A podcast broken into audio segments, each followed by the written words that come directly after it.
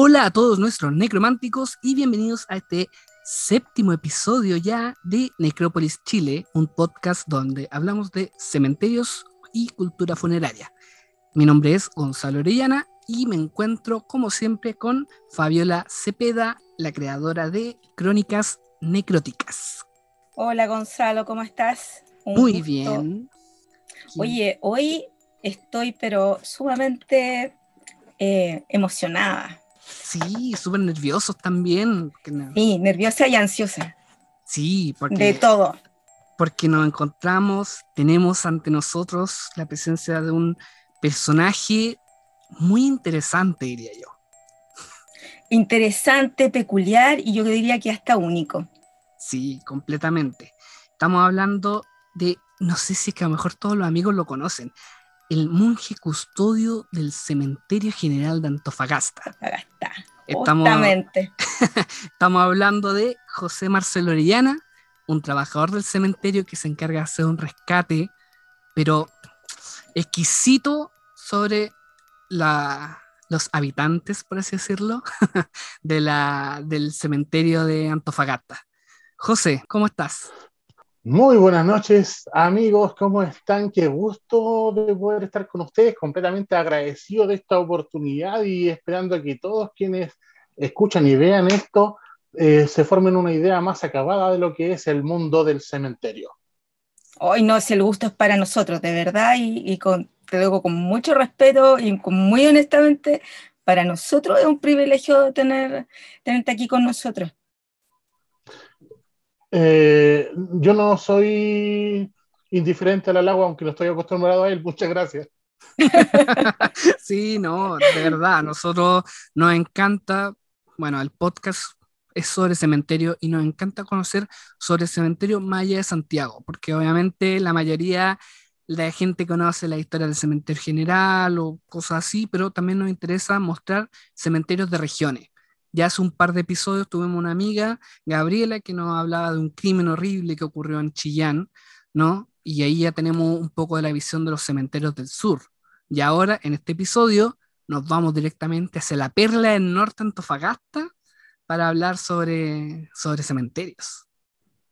Hay algo que pasa con los cementerios que es tremendamente atrayente. para algunos de una forma un poco más cuál es el término un poco más oscuro. Eh, pero hay algo en la esencia del cementerio que yo podría definirlo de la siguiente manera. A veces cuando nosotros nuestro, necesitamos guía o hacemos una introspección profunda de nuestro ser, cuando pasa eso de que estamos en la playa y nos colocamos a mirar al horizonte, o estamos mirando el cielo nocturno y llega un momento de, después de contemplar que empiezas a hacerte las preguntas importantes, que empiezas a mirar hacia adentro y dejas de contemplar y empiezas a autocontemplarte, que empiezas a mirar tu vida y empieza el, el cuestionamiento del quién soy, dónde estoy, para dónde voy, qué es lo que hago acá. Soy solamente el, un ojo del universo que, que me creó para verse a sí mismo. ¿Cuál es mi tarea? Y esa sensación yo la he encontrado también en los cementerios, aunada a una cosa, a las experiencias de las personas que vivieron y que ahora descansan en los cementerios y esa experiencia de ellos de vida pulula en el aire, esperando ser absorbida por una persona deseosa de, tener entendimiento de, cierta, de ciertos asuntos. Lo que crea un, muchas veces una atmósfera silente, eh, como de tiempo detenido, que el mundo empieza a desaparecer y solamente estás tú con el medio. Y esa es la sensación que yo creo que empieza uno a llamarlo a lugares como el cementerio. A mi humilde parecer.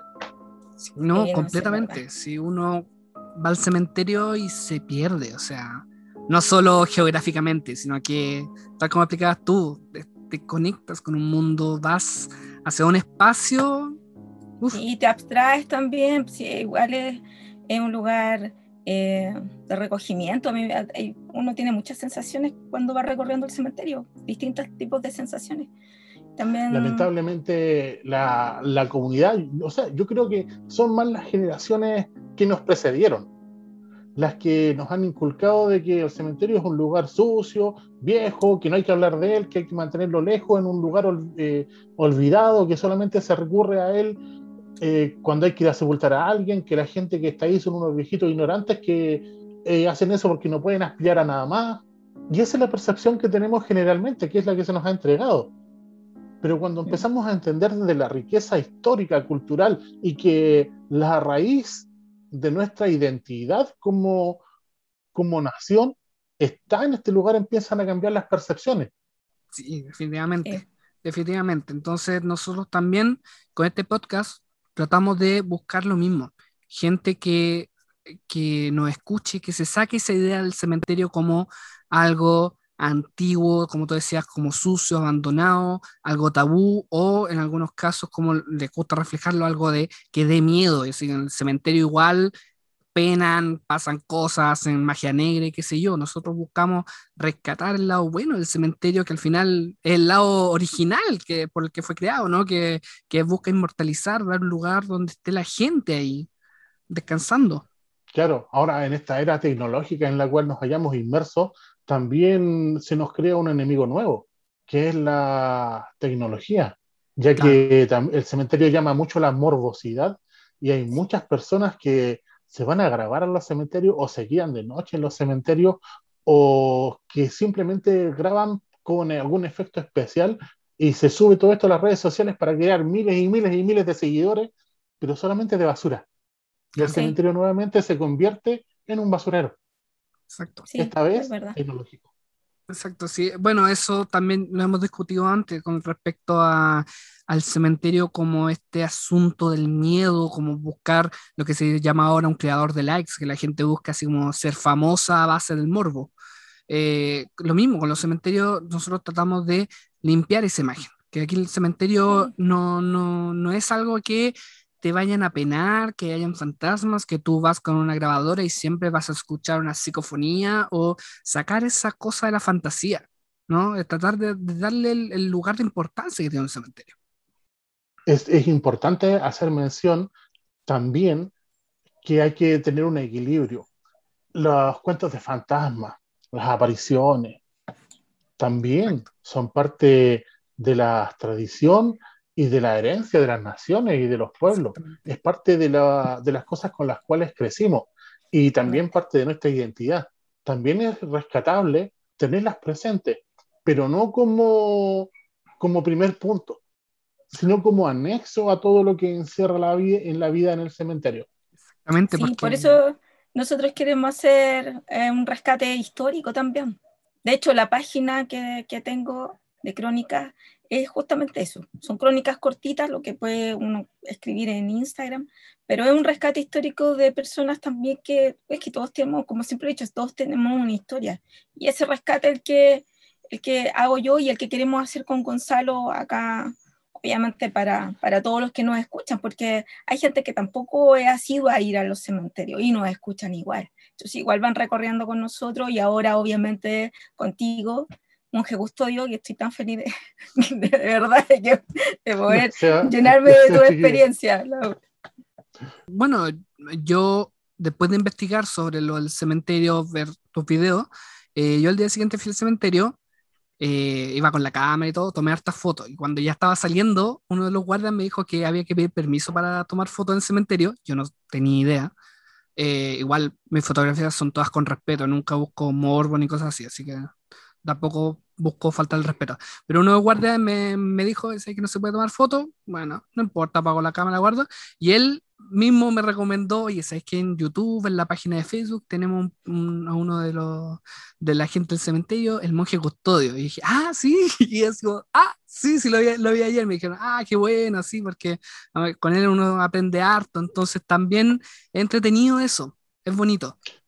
Mira, el cementerio general de Antofagasta tiene la regla de no tomar fotografías en el interior, no por algo que sea simplemente eh, capricho, caprichoso. Y es que nos ocurrió algo hace, hace años, de hecho yo ni siquiera estaba en el cementerio. yo me enteré de esto al, momento de llegar. Y es que una, tristemente, un joven, un joven se llevaba a los escolares para el cementerio y los metían en mausoleos antiguos y, oh. y se sacaban fotos y tenían un, tenían un acuerdo, un pacto de suicidio. Ya.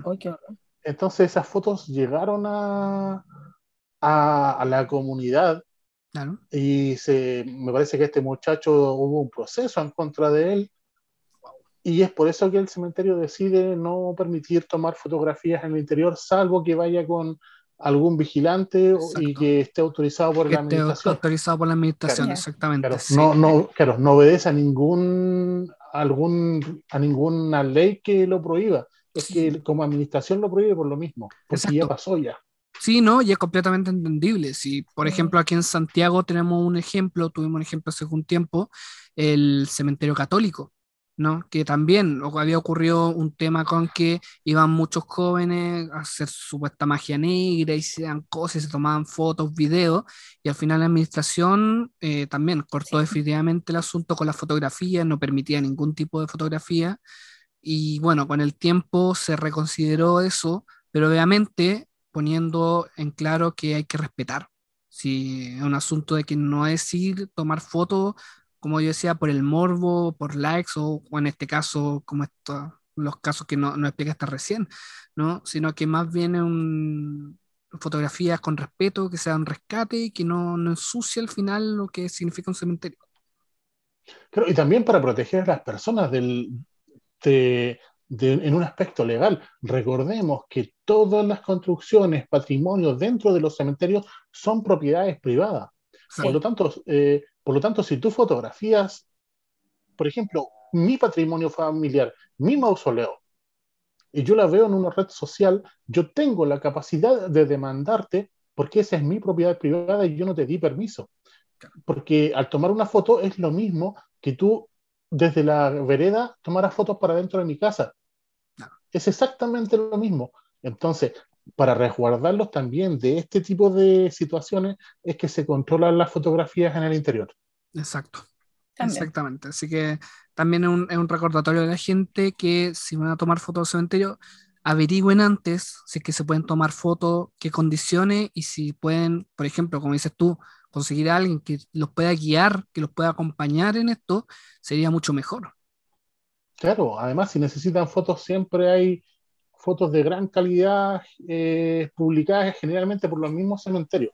Claro. A las cuales se pueden recurrir. Exactamente. Oye, José, eh, tengo una consulta eh, con respecto a los cementerios de Antofagasta. No sé si nos puedes dar una pequeña reseña para la gente que no es de Antofagasta y que quiera conocer un poco la historia de los cementerios de Antofagasta. Sí, mira, hasta el año 1873, el lugar destinado para el entierro de las personas que fallecían en la antigua Antofagasta, hablamos de La Chimba, ubicada al norte de la ciudad, era simplemente La Pampa. No había un cementerio propiamente tal. Así es que la gente llevaba a sus muertos en carreta lo más lejano posible hacia el sur de lo que era la ciudad de la Chimba, y en La Pampa hacían agujeros y los enterraban.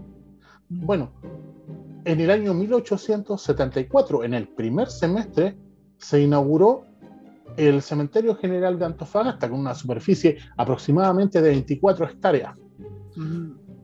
El, eh, y, y, y, la ciudad empezó a crecer hacia el sur, hacia donde estaban los cementerios o sea, hacia donde estaban los muertos eh, sepultados en la pampa.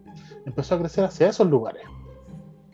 Muchos de los cuerpos que estaban en la pampa se sacaron y se llevaron al cementerio, que ya estaba funcionando, pero muchos no, porque no había una construcción armoniosa.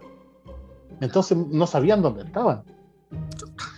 Y hoy, al día de hoy, la ciudad se la ciudad se edificó sobre este cementerio y entre las intersecciones en Antofagasta, en pleno centro, en las intersecciones de las calles Iquique, Centeno, La Torre, el ferrocarril, todo eso era cementerio.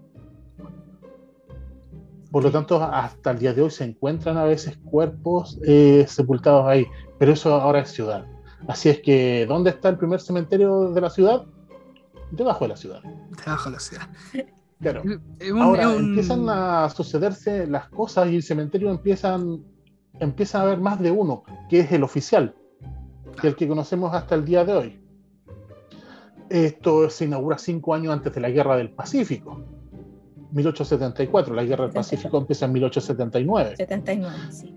Claro, pero hay un anexo al cementerio general en el sector norte, justo al lado del cementerio, hay un anexo que es donde estaba la morgue, que también había un pedacito donde se sepultaba gente. Y más hacia el norte había un hospital, que era el hospital de los apestados. Y lo que empieza a pasar en ese hospital es que cuando la peste bubónica o peste negra empieza a diezmar la población en Europa, muchas de las personas que tenían más recursos se, se diseminan por el mundo. Y algunas vienen a dar a América, a Chile, a la ciudad de Antofagasta. Y vienen con, con la peste bubónica.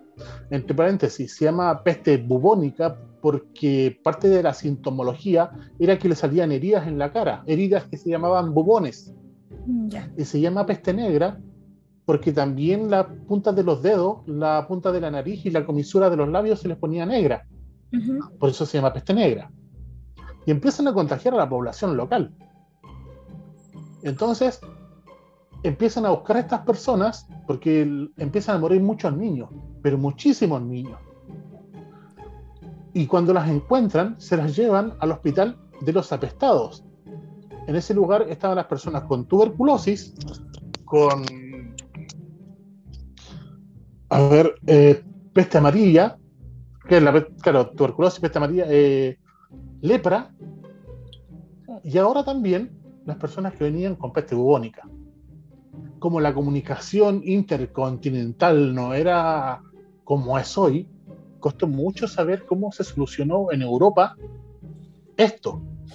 Y es que en Europa empezaron a cavar zanjas alrededor de los hospitales porque los asesores del rey le decían que en la medida que iban a los cementerios contagiaban a las personas por el camino. Ah, ya. Eh, y el rey les dice, bueno, oye, pero ¿qué hacemos? Cavemos zanjas alrededor de los hospitales y dejemos a las personas ahí. ¿Qué tan profunda? Con dos metros es suficiente. Y por eso nosotros sabemos hasta hoy día lo que es, lo que es estar dos metros bajo tierra. En mm. Antofagasta, cuando se enteran de esto, tristemente no pueden hacer zanjas porque la tierra de Antofagasta es dura. Antofagasta es una piedra gigantesca. Por eso los temblores prácticamente no se sienten. No podían hacer zanjas. Así que empiezan a cavar agujeros y a la gente que moría de, de peste bubónica las empiezan a meter ahí, a estos agujeros que son de 10, de 12 personas, les echaban tal y los dejaban tapados. Hicieron tantos agujeros que también la ciudad empieza a crecer y en muchas, en muchas partes están, hay edificios o casas sobre esta, estos agujeros con muertos. El hospital dejó de cumplir funciones como tal, con el paso del tiempo fue entregado para la construcción de viviendas sociales y en Antofagasta, lo que es la población Mi Plaza Mata, está construida sobre un lugar lleno de agujeros de personas muertas por peste bubónica. Oh. Así que básicamente eso es lo que ha pasado con los cementerios antiguos de la ciudad y el moderno que sigue funcionando desde 1874. Yo quería hacerle una, una consulta, monje. Quería saber cómo eh, parte todo esto del, rescate que, ya está haciendo, eh, y con todo, porque yo encuentro muy entretenido, la verdad, que eh, ver los videos cuando estás de noche haciendo tus recorridos y, y, se nota que sabes mucho con respecto a, a, todo lo que son los sepultados que están ahí en la historia y, y, ese rescate, me encantaría saber cómo, cómo comenzó. En realidad, el saber tanto no es mérito mío. Yo veo algo o, leo o escucho algo y no se me olvida nunca más. Por lo tanto, no es, gran, no es gran, gran mérito de mi parte, no es que haya estudiado mucho para aprender, sino que simplemente se me queda. Cuando yo ingresé en el año 2014, en marzo, marzo 25 del 2014, me contaron que este cementerio era histórico, que tenía grandes personajes, que tenía un presidente boliviano incluso. Y yo dije, pero ¿por qué la comunidad no tiene idea de esto? ¿Por qué no hay un programa donde puedan venir los niños de los colegios y aprender de esto? O sea, aula fuera del aula. Un lugar donde puedan venir en la noche los universitarios y hacer un recorrido y aprender. Y lo asustamos un poquito también. ¿Por qué no hay, por qué no hay documentos que la gente maneje, que se manejen los colegios de todo esto? Que tú, ustedes me cuentan. Es que no hay recursos. Mm. Y no hay nadie también al cual estarle pagando para, para que lo haga. Pero si tú quieres hacerlo, presenta un proyecto. Entonces, eh, en mi casa me hice una lista de los personajes que habían, de los recorridos que podía hacerse en la noche para que la gente pudiese verlos a todos, pero sin accidentarse. Y lo presenté al administrador. El administrador de aquel tiempo me dice, me gusta, voy a llevarlo y se lo voy a presentar a la alcaldesa. La alcaldesa dijo, me gusta, y lo publicó en la prensa y tuve tres días para aprenderme todos los datos de todas las personas que tenían que salir en el tour, el recorrido y todo de memoria. Oh, wow. Yo dije, démosle. démosle. Desde ese momento hice 10 temporadas del tour nocturno que se convirtió en la actividad al aire libre nocturna más grande de la segunda región, que fue muy bien aceptado por la comunidad, pero que simplemente servía para, para el alcalde y para el administrador. A nosotros nunca nos pagaron horas extras, eh, jamás percibimos ingresos por esto, a pesar que se cobraba entrada. Eh, nunca nos dieron ni para los pasajes. Entonces, después de 10 temporadas que, de hacerlo con mucho cariño, con muchas ganas, de estar mucho tiempo en televisión invitado, mucho tiempo en radio, en la prensa prácticamente toda la semana, no hubo un reconocimiento. Mm.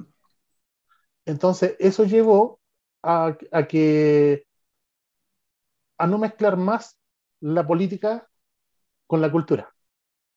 Por lo tanto, me abrí una página en Facebook donde empecé a, recopilar toda la información, empezar a entregar información a través de Facebook, después, de, después en YouTube.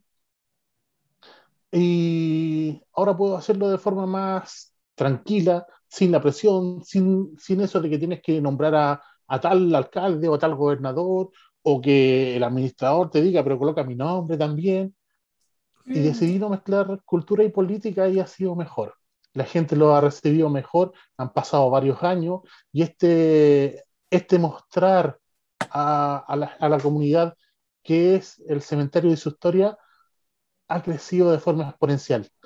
Antofagasta es una ciudad chiquitita y hablar de cementerios no es masivo.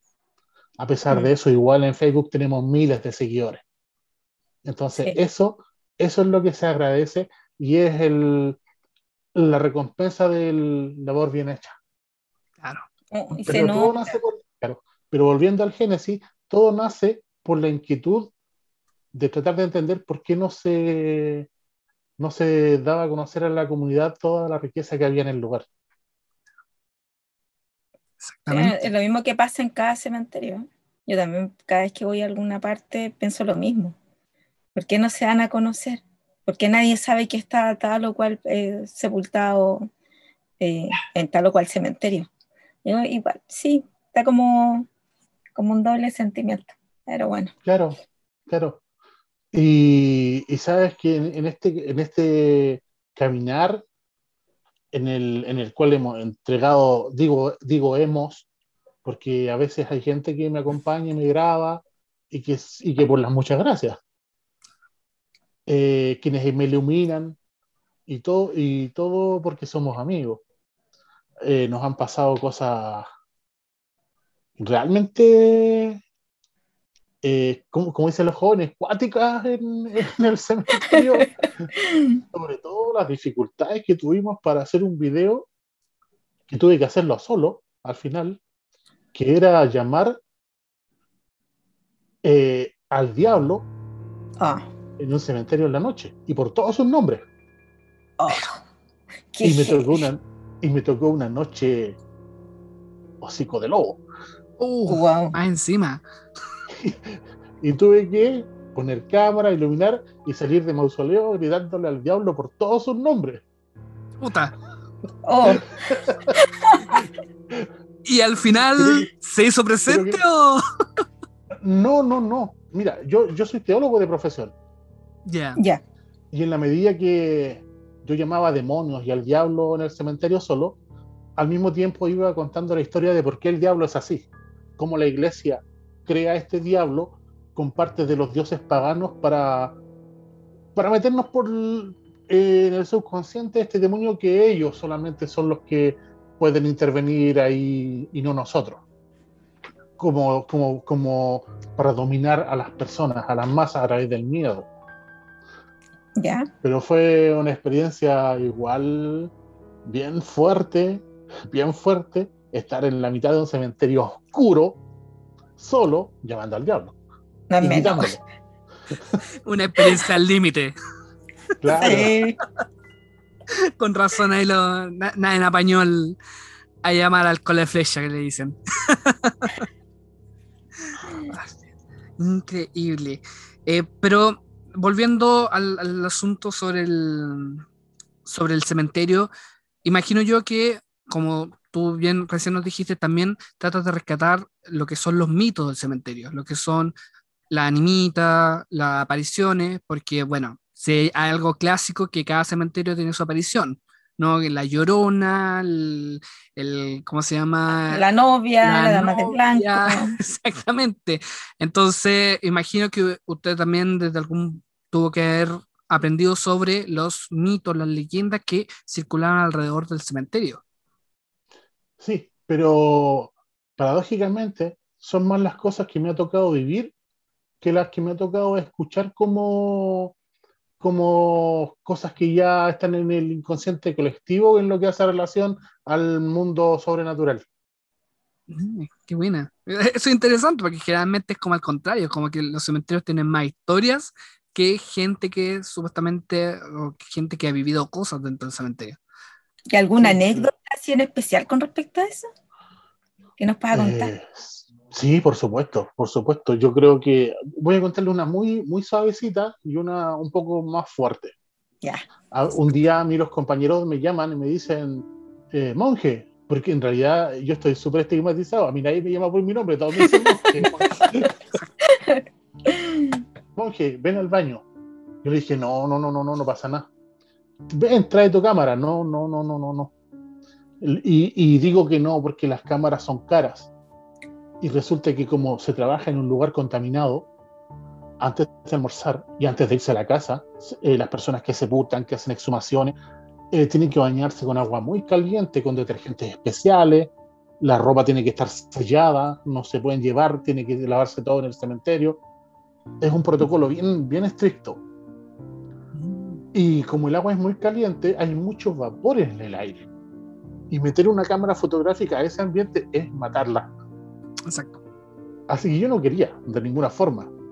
Pero finalmente me insistieron tanto que metí la cámara en una bolsa plástica y rompí solamente para, para que saliera el objetivo. Claro. Y cuando me voy al baño, resulta que efectivamente estaba el aire condensado, las ventanas empañadas, los espejos empañados, pero en los espejos estaban llenos de manos de niñitos. Oh, Y es que justo atrás de ese lugar hay una batería de nichos de niños. Uh, Y, y mis compañeros me decían que eran los niños que se venían a, a travesear, que, que botaban la ropa, que manchaban los espejos. le hacían maldades ahí. Claro. qué potente. Wow. Y la, Y, claro, y tú, lo, y tú lo escuchas, pero mayormente no te asusta. Es como que son niños jugando, como que te enternece hasta cierto punto. Claro. Pero cuando entró la policía y yo los invité a hacer una ronda conmigo, y dentro del cementerio vimos un pájaro gigante de un metro treinta más o menos, ¡Oh! eh, saltando en, uno de la, en, una, en una vereda y que al vernos, nosotros estábamos como a 50 metros, los carabineros se quedaron, pero el blanco se quedaron parados, no querían moverse.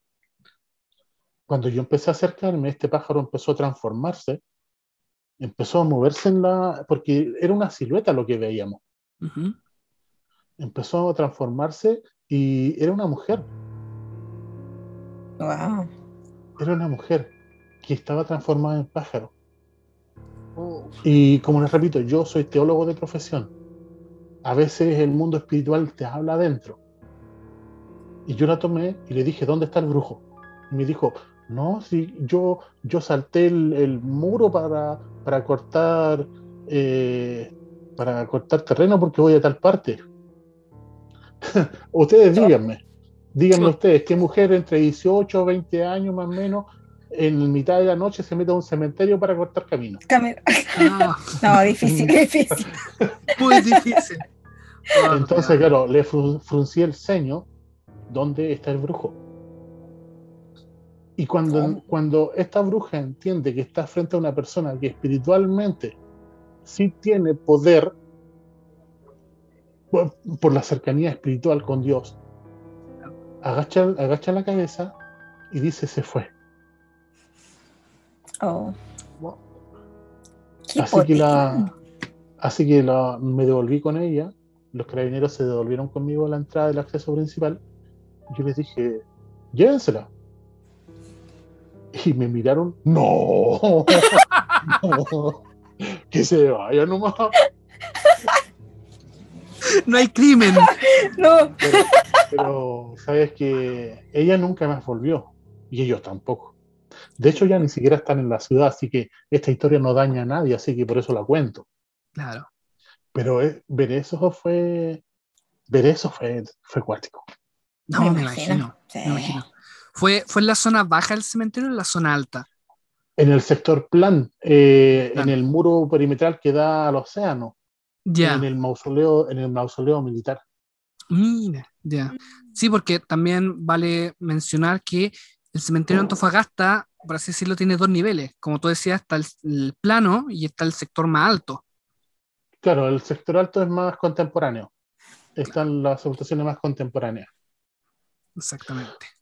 Y a, veces, a, ver, en los cementerios, quienes trabajan en los cementerios, eh, hay, dos cosas que, que están patentes siempre. Una es que hay un lugar del cementerio donde nadie quiere meterse, de quienes trabajan. En el nuestro es en un sector en la parte alta, donde hay un túnel que es súper fresquito en verano, pero igual nadie se va a meter ahí en ese lugar. Nadie, nunca. Salvo que haya que sepultar. Chuta, ya. Y, eso es por el ángel que custodia los cementerios, que, que, que es quien tiene que, a ver, antiguamente en el cristianismo antiguo hay de, tradiciones hebreo-judaicas como el Talmud que cuentan de que antiguamente ellos creían en la reencarnación. Si esto, esto, esto se acabó en el concilio de Miseas en el siglo III, cuando mm. Constantino dice que, que todo esto es mentira, que solamente es esta vida y después al cielo. Ellos creían en la reencarnación, los judíos. De hecho, a Cristo cuando estaba en la cruz y hablaba, Ali Elías Maxaní decía a Elías, eh, este es el espíritu de Elías. Porque creían que estaba reencarnado. Y hay un espíritu que cuida, en los cementerios cuida los espíritus, para que estos espíritus en los, en los, en los sepulcros estudien su vida pasada, aprendan y evolucionen antes de encarnar nuevamente. Y ese lugar donde mora ese ángel es donde nadie le gusta meterse de las personas que trabajan en los cementerios. Y todos los cementerios tienen un lugar así. Y el segundo eh, son las personas. A veces en los momentos más inesperados, verano, 3 de la tarde, con el sol abrasador encima de nuestras cabezas, con mucha luz de día, a veces vemos personas y, nos, las miramos y nos preguntamos, ¿estará viva esa persona? Porque son tantas las experiencias de ver gente que camina dentro de los, de los patrimonios, atraviesa los muros y se desaparece, que ya a veces, a veces nos cuesta acercarnos porque no sabemos si están vivas o no. Y aunque son cosas que la gente en el cementerio calla, son experiencias que sí están. Sí, no. Quedamos fríos. Sí, nos deja aquí. Nos, nos dejo frío porque, bueno, esta es primera vez que tenemos a alguien que trabaja en un cementerio, ¿no? Que también para nosotros es muy importante eso, conocer lo, el, el, mundo dentro del cementerio más allá de lo que uno regularmente hace, que es visitar a un familiar, o en el caso de Fabiola y yo, que vamos a hacer trabajos de investigación y que vamos a conocer sobre algún personaje. Es muy distinto el mundo de, por así decirlo, ser turista del cementerio a trabajar dentro del cementerio. Entonces, todo esto es realmente muy increíble para nosotros. Es nuevo. Sí, sí. completamente nuevo. Y tal como tú dices, es, un asunto que no, no se conversa, no se conoce al exterior, o sea, es cosas que se mueven dentro del cementerio y gente, eh, experiencias que ha vivido gente que trabaja en el cementerio. Y son temas que no, no se conversan, que la gente generalmente no, no conoce. Entonces, esto es muy importante para nosotros también conocer este aspecto de los cementerios y la gente que trabaja ahí. Sí, hay muchas cosas que pasan que uno, uno le baja el perfil por la tranquilidad de los visitantes. Exacto. Y uno dice, ya, usted va, va, a empezar de aquí a empezar a hablar de puros demonios y fantasmas. no, voy a hablar de experiencia. En el cementerio de Antofagasta, en el cementerio número 2, que está justo pegadito al 1, eh, ¿Mm? como no se conectan por dentro, por eso tienen números 1 y 2. Yeah. En el cementerio número 2, donde estaba antiguamente la morgue, hay un lugar donde actualmente hay patrimonios familiares, pero antes de eso ahí había un portón. Y en ese portón entraban las carretas, cuando no habían vehículos motorizados, entraban las carretas con, con los muertos. Y cuando la peste bubónica se llevó a tantos niños, la gente tenía que esperar en el cementerio, en el portón, a que llegara la carreta con su ser querido para sepultarle, porque todos entraban por ahí. Y en esa parte, donde, eh, esa parte tiene una energía, una energía perdón, bastante particular, porque se vaciaron muchas lágrimas en ese espacio. Y no es que sea una carga negativa, que, que ahí vive el diablo prácticamente, no, es simplemente que hay ecos que generalmente van y vuelven. Y muchas veces, personas que están de visitas en el cementerio van al acceso principal, se comunican con seguridad y dicen que hay gente llorando en el cementerio 2, que por favor vayan a verlo porque los gritos son desgarradores y parece que algo están haciéndole a alguien. Y nosotros les preguntamos, ¿en qué parte del cementerio es? Mire, usted camina hasta el final ya, ya, con eso tenemos para saber qué es el portón de las lágrimas. ¿Por qué sucede? No lo sé.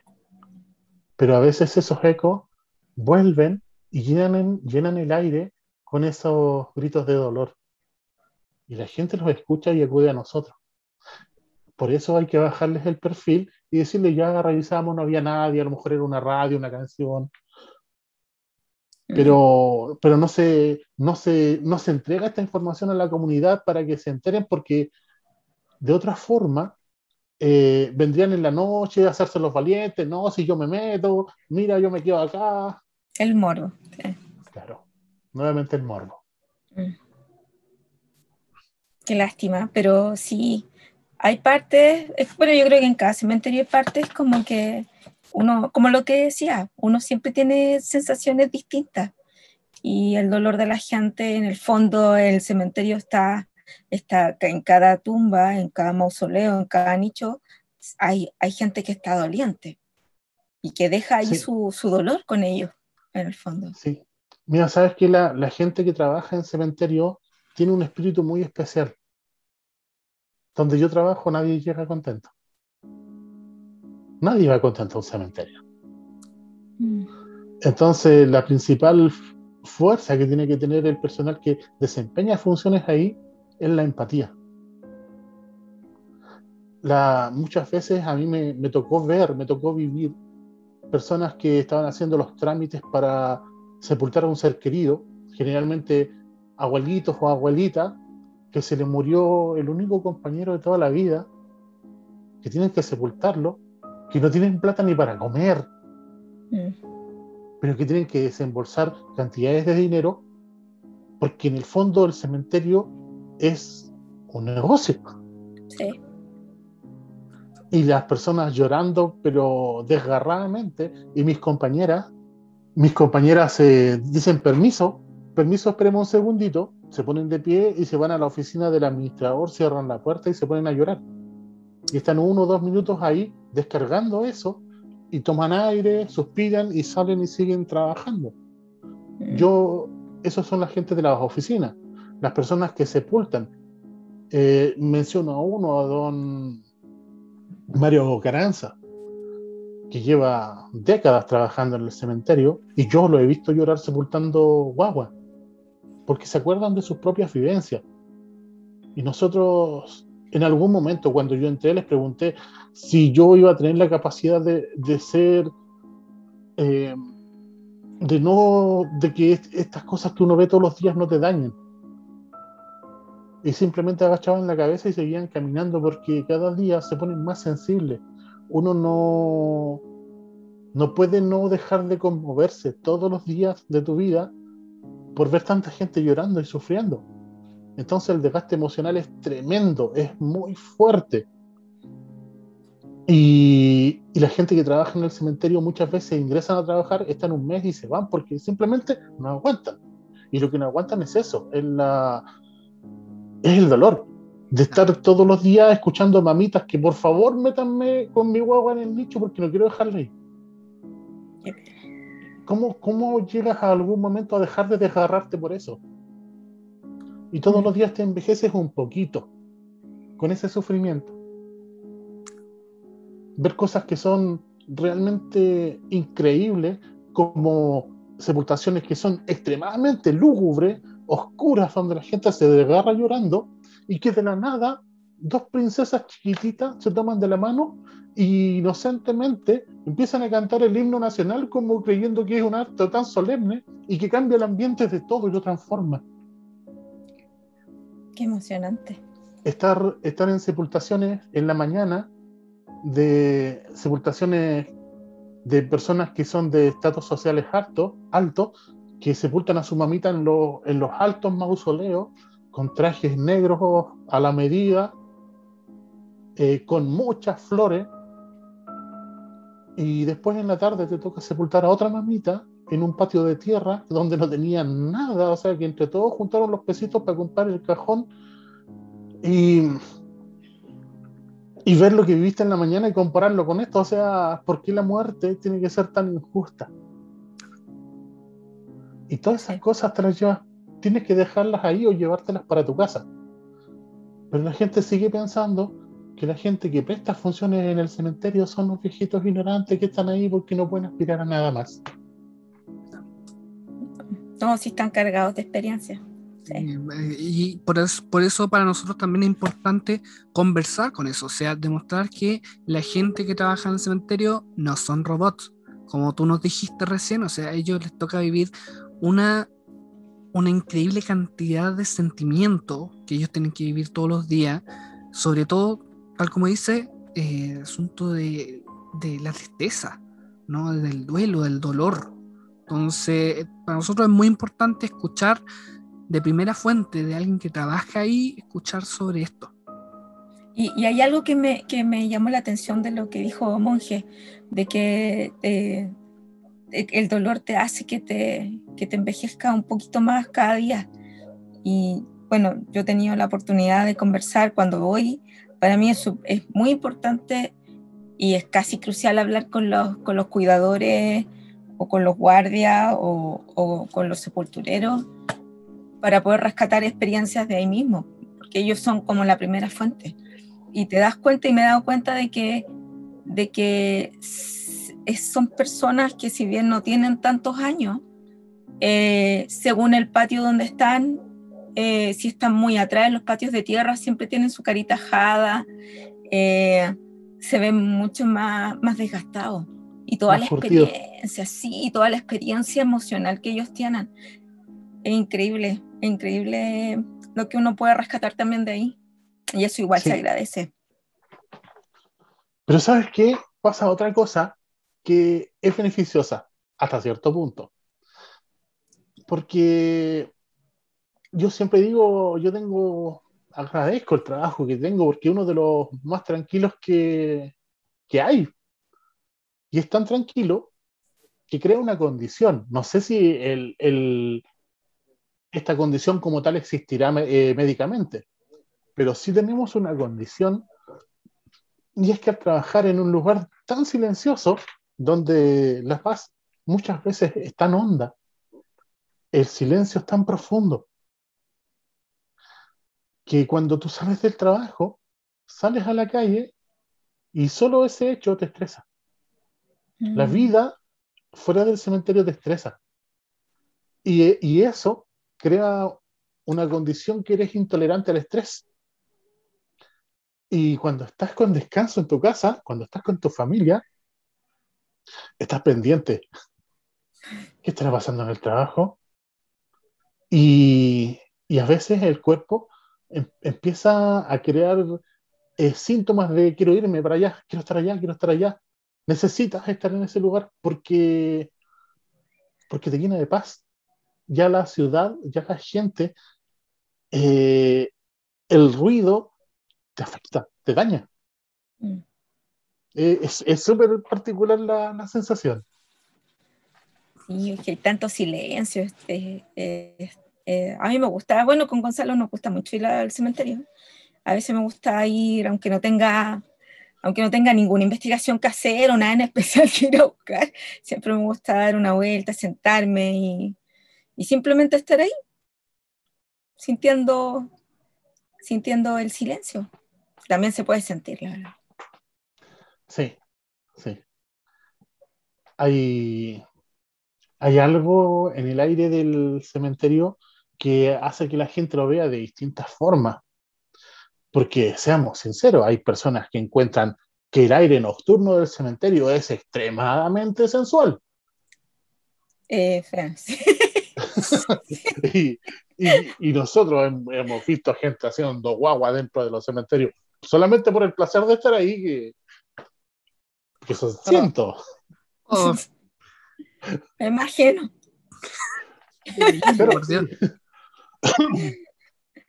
sobre todo a las personas, a estos niños que les gusta andar de negro, que tienen, no sé, pero bueno, cosas, cada uno es dueño de decidir cómo quiera vivir y cómo quiera hacer sus cosas, pero no deja de ser extraño.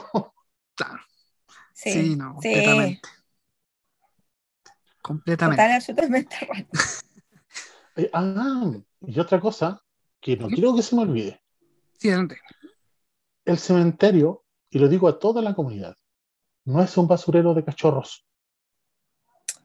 Mm. No es un basurero de cachorros.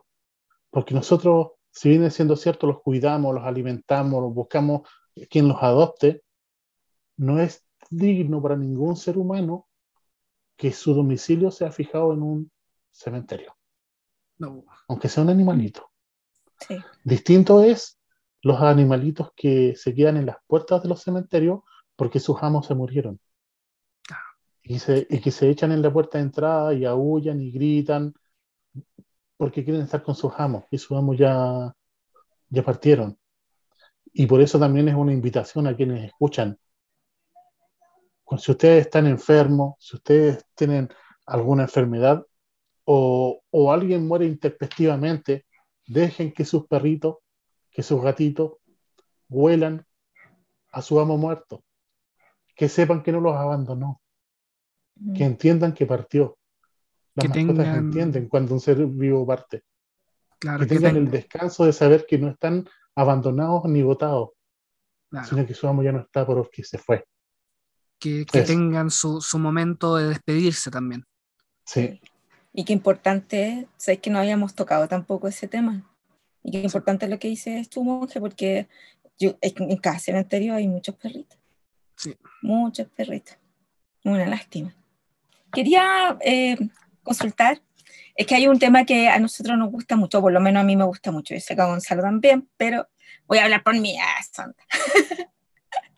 Eso con respecto a, que los cementerios tienen un, gustito especial, es porque hay muchos eh, cementerios que tienen muchos eh, santos populares, como los llamados animitas o tumba animita o tumbas milagrosas.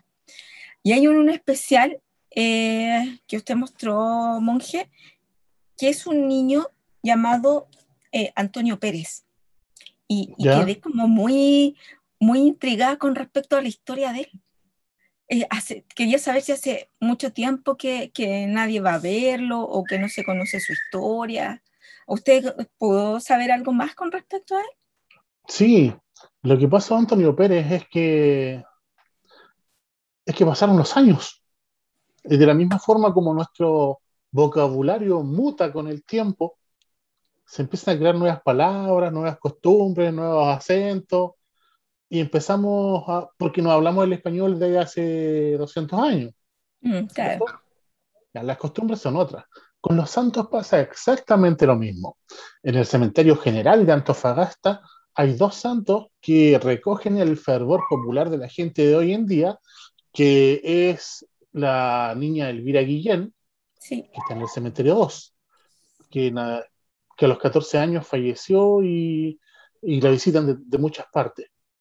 También el señor que murió en el ataque del, perdón, en la explosión de una caldera, que es, José Evaristo Montt. Montt, sí. Pero son los actuales. Son personas que, si viene siendo cierto, no son contemporáneas, no, no murieron hace tanto tiempo. Lo que pasa con el pequeñito, con este niño, es que él a los 14 años, se estaba bañando en el balneario, perdón, acá en la parte baja del, sector centro, donde está la municipalidad de Antofagasta, donde hoy es Playa Paraíso. Y este muchacho murió y lo encontraron ahí en las rocas.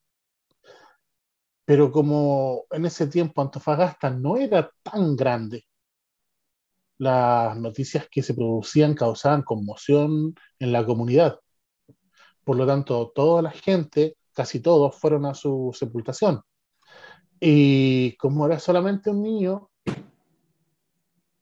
eh, la gente empezó a ir a dejarle velita y de a poquito la, la comunidad lo elevó al escaño de santo popular o santo laico. Pero empezó a pasar el tiempo, las personas que lo visitaban empezaron a fallecer y de poco fue siendo olvidado. Y al día de hoy es una, un niño santo que perdió esa categoría producto del olvido, por el paso del tiempo. No porque él haya hecho algo que sea desfavorable. eso es básicamente lo que pasa con él. Y hay muchas así, hay muchas tumbas animitas que usted ha podido ver que, que están eh, en ese estado, que hayan sido santos populares, que ya no. Sí, hay, hay varias, pero que no llegaron a tener gran, gran eco o gran, mm, gran renombre. O mucho seguimiento. ¿no? Claro, no tienen renombre que al poco tiempo eh, se, se, cambiaban por, por otro suceso trágico y adoptaban al, al nuevo. Pero yo creo que es algo que pasa en todas partes. Y también depende del sector en donde vivas, porque generalmente eh, la, la, niñita más milagrosa es la que tenemos cerca de donde vivimos. Entonces se crean como, como, como células dentro de la ciudad donde cada sector tiene su, su, su, su santito, y esa, esa, donde digo yo, esa es la más milagrosa. Claro. Tienes razón. Pero es interesante, a mí me gusta el tema de la, del tema de las tumbas milagrosas. Encuentro que eh, en distinto que, o sea, es distinto que las animitas que uno ve o por la carretera o en las calles. Eh, porque estas son, claro, porque estas son, o sea, uno ya por lo menos puede conocer el nombre y saber qué pasó y, y, de todas maneras en los cementerios que se produzca esa, ese fenómeno, yo lo encuentro interesante. Pero ¿sabes qué? Uno, uno conoce las animitas que tiene cerca y va a dejarle velita. Bueno, por lo menos cuando yo era niño se usaba mucho eso de por cualquier cosa ir a colocar un par de velitas a la, a la animita. Sí, sí, es verdad. Pero pregúntales a todas esas personas dónde está sepultada esa persona. No tienen idea. Justamente. No tienen idea. Y hace un tiempo, en el último tour que tuvimos de noche, eh, apareció un destacado, un destacado a nivel nacional, a penar, abiertamente. ¿En serio? Sí. Hay un sector del, del tour que realizábamos donde yo tomaba a un muchacho, lo metía dentro de un mausoleo, sin luz y lo cerraba con candado. ¿Ya? Ah. Este, este mausoleo en particular se diseñó en París. Acá solamente se construyó. ¿Ya? Y alberga los restos del primer dueño de Chuquicamata. ¡Wow! Entonces es importante por eso. Ya. Se llamaba Don Luis Camus Cumérez. Entonces, cuando, cuando yo con las personas llegábamos a ese sector, la gente veía que el mausoleo estaba con candado. Yo hablaba un poco de la historia del vampiro del sector, eh, de Don Luis, de su trágica muerte, cómo es decapitado prácticamente, y cómo la historia del vampiro se empieza a tejer en la ciudad. Me doy vuelta, abro el candado, saco la cadena y abro la puerta de fierro y los goznes suenan, que es súper particular el sonido que tienen. Y me giro nuevamente hacia las personas y les digo, vamos a entrar de 10 en 10, porque adentro les voy a terminar de contar la historia de la gente de acá. En ese momento, él cruzaba su mano por sobre mi hombro, me tomaba del pecho y me empujaba hacia adentro. Cosa que todos quedaran bien despiertos. Sí. Pero no lo hizo. Entonces yo seguía hablando, hablando, y dice, ¿y por qué este no, no, no hace su parte? Finalmente digo, ya, los primeros 10, los primeros 10 valientes que van a entrar, pasen por favor, pasen, y en la medida que suben la escalera, yo entro y voy y lo, y lo inscrepo y le digo, José, ¿qué pasó? José, estaba blanco, ese hombre era de papel, de verdad. Oh, me dice, monje, de- después, después te digo. No, dime el tiro. Pasen, pasen, pasen. Dime. Monje, es que cuando me encerraste y te fuiste, al otro lado del mausoleo, en el interior, al otro lado del mausoleo, había un viejo mirándome. Ay, qué horror. Oh, ¿Ya? ¿Y qué, qué viste de él? Era de tu porte, yo mido 1,90. Era de tu Oh. porte. Y tenía un, un gorro de alas anchas, de la usanza antigua, y andaba con un traje, con estos trajes antiguos. Y el viejo me miraba, me miraba, me miraba, con cara de qué estáis haciendo aquí. Y yo no podía sacarle la vista encima, el viejo me miraba, y no sé cuánto tiempo pasó hasta que tú llegaste y el viejo no se fue, se quedó conmigo ahí. Y cuando tú abriste el candado, se desapareció. pobrecito, pobrecito. Así que, así que no sé, imagínense en el lugar de él, encerrado, Oh, no en quiero ponerme dentro de un mausoleo con candado, y que te parezca un fantasma de un metro noventa. Ay, no, Mm, qué pobrecito, me, pobrecito, no me muero, me muero. Entonces, Yo- entonces, claro, es un fantasma así, de aparición perfecto. Pero no es cualquier fantasma. Es el fantasma de Don Luis Camus, el primer dueño de Chuquicamata. Sí. no es cualquier, no es cualquier fantasma, tiene toda la razón. Claro. Un fantasma de Alcurnia. Hoy se escuchan un sonido raro, es porque mientras yo converso con ustedes estoy tomando matecito. Y no, si tranquilo, se- tranquilo. no, tranquilo. No, no hemos escuchado nada, así que. Y si escuchamos, no, no hacemos los locos, no, porque ya si nos ponemos a analizar sonidos, ya no, no terminamos nunca. Mejor, no, mejor no analicemos sonido, porque después de todo esto, ya a mí me Oye, está dando cosas Oye, ya estar aquí. yo, yo, yo estaba soñando con hacer un recorrido con el monje custodio, ahora ya no, me da miedo. No sé si ya no sé si quiero que ir a la a ese mausoleo. Tienen que ir conmigo a, a dar una vuelta en la noche. Ahora me está, ahora yo no sé si, si pueda. No, parece ya ya no ocupados. sé. Yo como que me, me está dando un poco de cosas. No, pero eh, de verdad, bueno, si alguna vez nos toca estar en Antofagasta, nos gustaría Oh, hacer un, un sí. recorrido con usted, conversar ahí en el cementerio, conocer la historia de primera fuente con usted. Sí, conoce tanto fue- el cementerio. Fuera Sí, de, yo feliz fuera de recibirlos. broma, fuera de broma y fuera de todo esto que usted nos cuenta, que igual es aterrador. No, a nosotros nos encantaría, de verdad que nos encantaría eh, poder, poder conocerte eh, en vivo y estar ahí, ahí eh, sintiendo todo lo, lo que se, lo que transmites cuando estás en, en los recorridos. Sí, yo como les digo, feliz de recibirlos acá y, y poder compartir con ustedes esta experiencia que creo yo todos en algún momento deberíamos tener, de saber cómo, eh, cómo es el lugar donde está la raíz de nuestra identidad en la noche. Exactamente, exactamente. Eh, bueno, yo, monje, tengo una consulta, porque en alguna vez viendo su video, eh, muchas veces escuché que nombraba sobre un proyecto de un libro.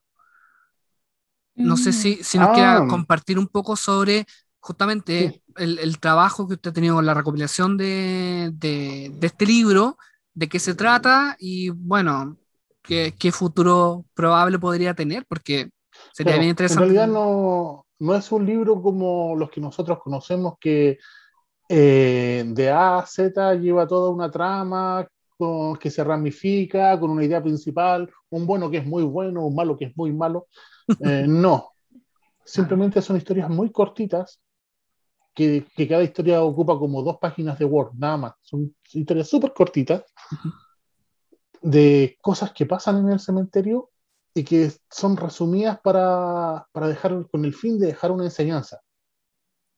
O también de entregar información para que las personas sepan eh, y se enriquezcan un poco de, de- de lo que es vida en el cementerio. Ahí sale la historia del, del niño del cual, del niño santo del cual estábamos hablando, de cómo en aquel tiempo los trasladaban en carreta, los velaban con vela, los dejaban dormidos en los, en- como dormidos en la cama, cómo les tomaban fotos, su única foto después de fallecido, y toda la tradición después de llevarlo en la carreta al cementerio, eh, pero bien resumido.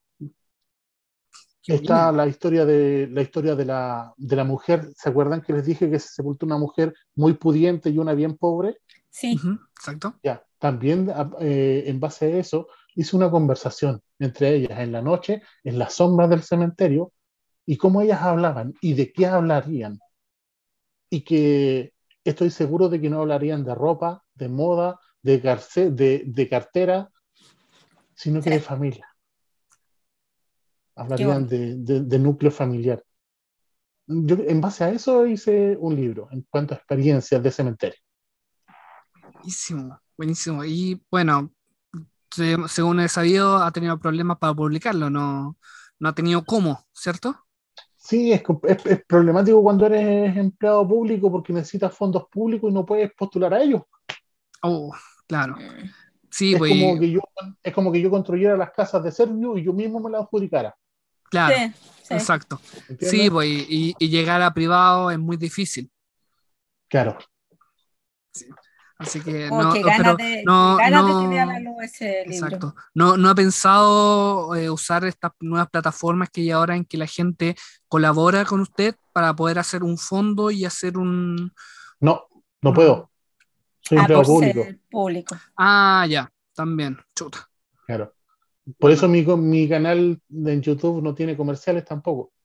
Claro, Oh, ¿Verdad? Sí.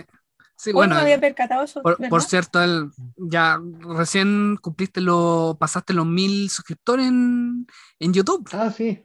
Sí, Sí, ya está. Todo un youtuber ya, influencer. sí. Eh, pero eh, claro, es que, el, es que lo fuerte, lo mío siempre estuvo en Facebook. Claro. Mm, No como, Sí. como, como hay un muchacho acá en la ciudad que es Klaus, que cuenta historia y tiene pero muchísimos seguidores. Sí, lo- lo- Y- hemos visto un par de videos claro. de él. Claro, y la verdad es que eh, yo encuentro genial lo que él hace. Y, y muchas veces me he planteado y digo, y si hago videos sensacionalistas, tendría millones de seguidores, pero, pero estaría mintiendo. Exacto.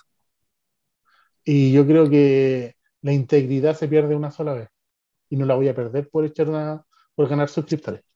Exacto. Sí, sí, ¿no? sí. Completamente. Y nuevamente, nosotros agradecemos mucho el trabajo que haces tú eh, contándonos todo, tu experiencia con los cementerios, las historias que ocurren dentro del cementerio y todo lo que, lo que conlleva, ¿no? Tu, tu trabajo diario ahí.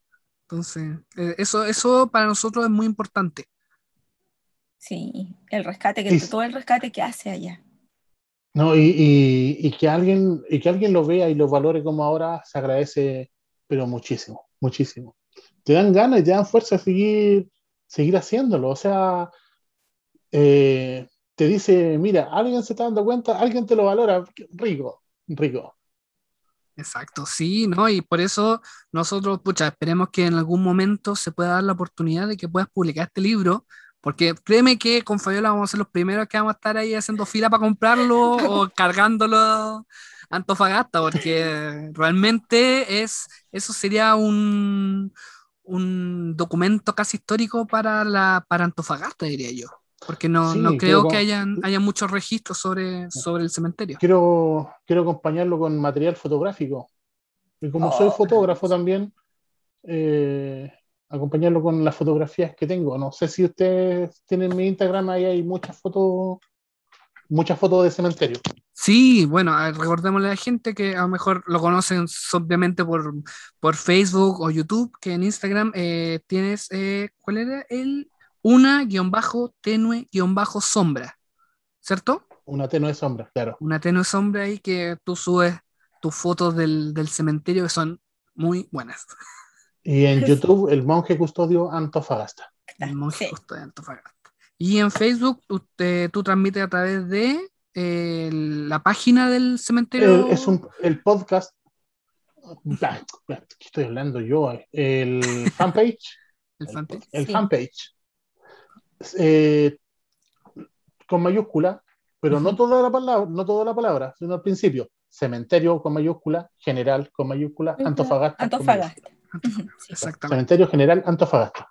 Exactamente. Sí, y así lo ahí, tiene en- exactamente. De ahí, de ahí generalmente siempre está compartiendo videos, compartiendo con la gente, porque también cuando hace transmisiones, eh, hasta la gente se conecta desde varios puntos de Chile, ¿no? Y todo ahí expectante de conocer es- tu, es tu un- historia. Claro, y ahí, ahí tengo, ya, ya me hice amigos que nos ven de Nueva York, Nueva Zelanda, eh, de. Ulan Bator, que queda en. Mongolia, Canadá y no- Puerto Rico. No me acuerdo de qué otra parte, pero que digo, chorra, genial que yo hables un poquito de las historias de, de nuestra tierra a, nuestro, a nuestros coterráneos que están fuera. Exacto. Sí, ¿no? Y eso, eso es súper destacable, que el, el trabajo que estás haciendo tú, eh, de contarle a toda la gente, y tal como dices, no solo de aquí de Chile o incluso desde dentro de Antofagasta, ¿no? Sino que a todo Chile, a toda la región y ahí a todo el mundo gracias a Internet. ¿Sí? ¿Sabes cuál es mi siguiente desafío? ¿Cuál? Eh, no, sé si, no sé si se pueda, no sé si se pueda, pero, pero me gustaría que después del primero de noviembre, porque el primero de noviembre tendremos a toda la comunidad, el. 2 eh, dejamos los cementerios limpios de nuevo. Mm. Me gustaría que el día 3 tener el Día del Trabajador del Campo Santo. Oh, Sería bonito. Sí, Sí. Sería, sería que muy, muy bonito. mi nuevo desafío. Sí, porque no, de verdad, pues si no hay, no hay alguien que lo reconozca. No hay reconocimiento. no hay reconocimiento. Y reconocer. Yo... ¿Lo lees al derecho o lo lees al revés? Es reconocer. Sí, y por eso yo decía al comienzo que teníamos un invitado casi único. Es que de verdad que el, hacer un rescate así y de una persona que trabaje en el cementerio no es lo mismo que verlo, verlo con una persona que, que no trabaje ahí, porque son, es la experiencia la que, la, que, la que tú vas transmitiendo, monje, cuando tú vas haciendo tus lives, por ejemplo. Oye, chiquillo, ¿les cuento un cementerio, un chiste de cementerio? Ya, dale. dale. Ya. Un médico cruza el cementerio para ir a atender un, un parto. Y escucha una voz en un, en un nicho que le dice, doctor Gómez, sí, usted me operó hace seis meses, soy la señora Andrea. Ah, sí, ¿cómo está, señora Andrea? Me morí. Eh, sí, sí, supe. ¿En qué puedo ayudarla? Oiga, doctor, ¿tiene algo para la piel reseca?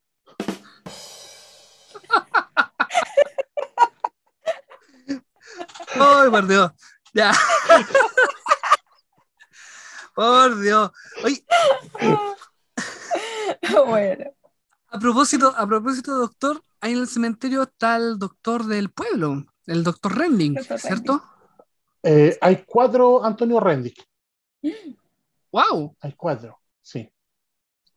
Hay dos Antonio Rendick y, y hay un Antonio Rendick Ivanovich. Ya. Que es el médico de los, el médico de los pobres. Médico de los pobres, sí. A mí me llamó mucho la atención cuando fui, cuando he ido a Antofagasta, que tiene una avenida, tiene una estatua en el centro. Eh, me llamó mucho la atención que en la catedral de, de, Antofagasta tiene un libro de firmas para que lo puedan elevar a santo incluso. Sí, sí. El, a ver, a, a, grandes rasgos, el doctor Antonio Rendick nació en 1896 en la isla de Brac, en, la, en, en, el pueblo de San Juan, ubicado en la antigua Yugoslavia. Y cuando él, de muy tierna edad la familia se trasladó a América y se radicó en Chile, en Antofagasta. Él estudió los primeros años acá. Y me gusta pensar siempre que, porque de, después volvió a Antofagasta porque se fue me gusta oh. pensar que lo que le gustaba de acá era el, el viento de la pampa, eh, el mar cálido del norte. Pero cuando, pero cuando se trataba de estudiar tuvo que irse a Copiapó y allá estudió su, sus estudios medios en el Liceo de Hombres de la localidad. Y en el Santiago, en 1922, se recibió como médico cirujano en la Universidad de Chile y volvió a Antofagasta y aquí nuevamente, quizás traído por el cálido mar del norte, por el viento que sopla en la pampa. Eh, contrajo nupcias con Jenkins Richards, matrimonio del cual no nacieron hijos. Pero en 1931 recibió la, la nacionalidad chilena. Fue médico y director de la Cruz Roja. Hizo muchas cosas. Él atendía en su consulta particular en el centro de la ciudad entre 40 y 50 pacientes por día, básicamente sin cobrar remuneraciones. Claro. Era una persona tan creyente que se levantaba con su esposa muy de madrugada solamente para orar. Exacto. Y no abría su consulta particular hasta después del último rosario de la mañana. Wow. Eh, se le conoce como el médico de los pobres, no solo por, por su cercanía a Dios o por atender gratis, porque también él muchas veces compraba los medicamentos y a veces les daba dinero a sus pacientes para que se fuesen a sus casas en micro, sino que adoptó a lo más necesitado de la comunidad, a la gente pobre. Y es por eso que se le conoce como el padre o médico de los pobres. Y como tú bien dices, se está gestionando para que este hombre sea santificado. Claro. Y es de mérito tener un santo, pero no un santo político o un santo que, que es santo porque murió de una forma tan, tan espectacular. Claro. No, es un santo porque es un santo. Exacto, a, tra a el hombre, través. el hombre, lo, claro, lo, el lo hombre era través- Dios y los pobres. Exactamente, él, él, lo demostró a través de su obra, todo lo que entregó a la ciudad, a la gente pobre, todo lo que hizo. Claro, de hecho en Antofagasta lo que es, a ver, ¿cómo Antofagasta eh, reconoce a un hijo ilustre? Con las famosas llaves de la ciudad, ¿cierto? Que en Antofagasta se llama el ancla, caballero del ancla. ¿En serio? Y él fue el primero en recibirlo cuando se instauró esta distinción. Wow. Sí, ¿no? Y a mí me llama la atención el reconocimiento que él tiene en la ciudad. Como dije, hay una avenida con su nombre, hay una escuela, tienen la, la escultura en el centro, eh, este petitorio en la catedral y también tiene su reconocimiento en el mismo cementerio, que también casi se ha transformado, por así decirlo, una, en una animita, ¿no? Que la gente le, le pide favores y le deja placas de, de, agradecimiento. Sí pero yo creo que el reconocimiento es poco. Y es por eso que yo hace un par de minutos les decía, y parece que no me entendieron, uh -huh. que reconocer, reconocer tiene que ser más. Reconocer es una palabra que si tú la lees al revés o al derecho, es reconocer. O sea, reconocer una vez no basta. Porque la misma palabra, tanto al derecho o al revés, es dos veces reconocer. No, que quedamos es todo, que con sí, todo, todo el... estoy- Sí, con toda la información, imagínate. Hay que repetirlo, ¿cierto? Sí, no. Hoy deberíamos hacer una segunda parte, de verdad. Yo Sí. feliz. Yo feliz. Nosotros Sí, también. No, no, no, nos gustaría conocer más sobre la, la experiencia del cementerio, ¿no? Porque nosotros sabemos que tú tienes mucha experiencia en el cementerio. Tú, llevas trabajando 2014, como 7, 8 años. Siete años. 7 años trabajando en el cementerio, o sea, debes tener No, de cada experiencia. experiencia. Sí. Claro, y todo lo que he aprendido de las experiencias del resto. Sí, sí, justamente. Sí, porque eh, también, también tú debes, gran parte de este rescate tú también se lo debes a los trabajadores que venían de muchos años antes que tú. Claro, gracias a ello pude encontrar, por ejemplo, la fosa común eh, perdida de donde estaban los, los marineros del combate naval de Antofagasta, ¡Wow! Mm. que estaba perdida. Gracias a ellos pude encontrarla. Eh, gracias a información de ellos también pude dar con un soldado de la guerra del Pacífico que no debería estar porque consideremos el cementerio se inaugura en 1874, la guerra empieza en 1879. De nuevo, ¿Qué hace un sí. soldado boliviano de la guerra del Pacífico acá? wow. Gracias a ellos también pude encontrar a un marino que murió en actos de servicio en el primer, en el primer blindado Prat que tuvo nuestro país, a los, a los soldados que murieron en la guerra del Chaco. Gracias a ellos pude encontrar al esposo de, de la principal mujer soldado de la guerra del Pacífico, la mujer símbolo, se puede decir que es Irene Morales. Encontré la tumba de su esposo. ¿Está allá en Antofagasta? Claro, Santiago Pizarro, encontré la tumba de él. Eh, poder encontrar también a soldados británicos y alemanes de la Primera Guerra Mundial. Ah, o sea, es- No, es- sí. El cementerio está lleno de, de personas. No, es que, es que, ¿sabes que De verdad, yo, es que nos tienes sin palabras, de verdad. Imagínate que nos, ver toda esa historia, ver dónde están, quiénes fueron, qué rescate más, más bonito, de verdad. Hay que hacerlo de nuevo entonces. Sí, No, vamos, vamos, vamos, vamos a agendar ahí un- una segunda parte. Vamos a estar en contacto contigo para armar un otro especial del cementerio de, de Antofagasta, sin duda. Sí, Sin Sí. duda. Sí, porque hace, hace falta conocer de afuera, conocer los cementerios que están, están en regiones. O sea, imagínate, tú con todo lo que nos nombraste recién, no, nos contaste casi la primera mitad de la historia de Chile. Entonces, y, ya, y eso es solamente ahí en el cementerio de Antofagasta. Entonces, hay todo un universo de historias de gente que está en los cementerios a lo largo de todo Chile que la gente no se imagina de repente. Eso. Sí. A mí siempre me gusta, a ver, cuando yo terminaba el tour, me gustaba decirle a la gente para terminar, y esto para todos, no podemos, eh, no podemos proyectarnos en el futuro de lo que vamos a hacer sin antes saber cuáles fueron las bases que nos llevaron a ser quienes somos hoy. El cementerio es la raíz, el principio y donde descansa la, la gesta y los gestores de quienes somos hoy. No miremos al futuro sin antes mirar para atrás. Conozcamos el pasado para entender mejor el futuro. o sea, mejor dicho, no. que nosotros realmente estamos felices de poder hablar contigo. Por desgracia ya el tiempo nos está alcanzando. Nos encantaría tener más tiempo para conversar contigo, pero también tenemos que seguir ahí ciertas normas con, con, el podcast, pero ya la invitación está hecha. Sí o sí, Vamos, vamos a tener que hacer una segunda parte ahí dándole full al, al, cementerio, porque bueno, este programa estaba más centrado en ti, ¿no? Para conocerte a ti, pero ahora ya efectivamente vamos a tener que hacer otro, con la historia ya completa ahí de, los personajes, los personajes del cementerio, exacto, sí, sí, aquí la idea era, conocerte, pero nos vamos con mucho más, o sea, te conocimos profundamente y aprendimos mucho más también sobre el, el mundo ahí del cementerio de Antofagasta. Así que te agradecemos mucho la visita.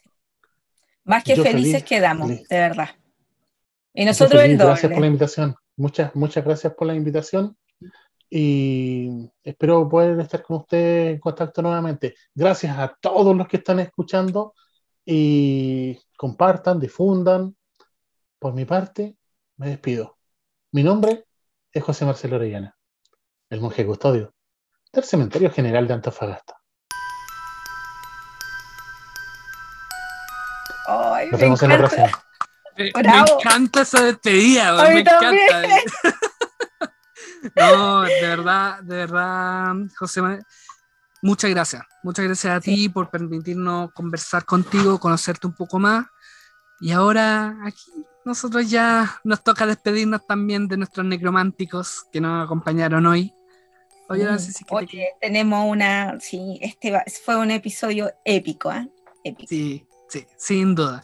Entonces, lo dejaremos hasta ahí. Como siempre, a todos, a todos nuestros necrománticos los dejamos invitados a que nos sigan en nuestras redes sociales, arroba a través de Instagram, arroba necropolispod en Twitter y en Facebook y YouTube nos pueden encontrar como Necropolis Chile, donde nosotros vamos a estar compartiendo datos de, de lo que conversamos ahora, las fotos de, del monje también. Y por supuesto, están todos invitados a seguir al monje a través de su Instagram personal, una guion bajo tenue guion bajo sombra a través de Instagram y en la página del, del cementerio de Facebook. del cementerio Antofagasta y en también que lo busquen como el el monje custodio Antofagasta. Antofagasta Pero tú colocas el monje custodio y aparece sí, aparece los primeros y obviamente arroba crónicas guion bajo necróticas y Gonzalo o Hidalgo. Exacto. Así que los dejamos todos invitados a compartir también el podcast con hashtag Necropolis Chile. Así que ahí nos despedimos. Muchas gracias a todos. Ha sido un gusto, un gusto de verdad, monje. Gracias, Gonzalo. Cuídense mucho a todos nuestros necrománticos. Este fue un episodio que me dejó llenita, de verdad llenita. Y con, bueno, llenita, pero también con gusto a poco. Sí, hay que seguir, hay que seguir con el monje. Sí, vamos, a seguir en contacto. Así que no se preocupen. Besos a todos, cuídense, que estén bien. Nos vemos. Chau, chau.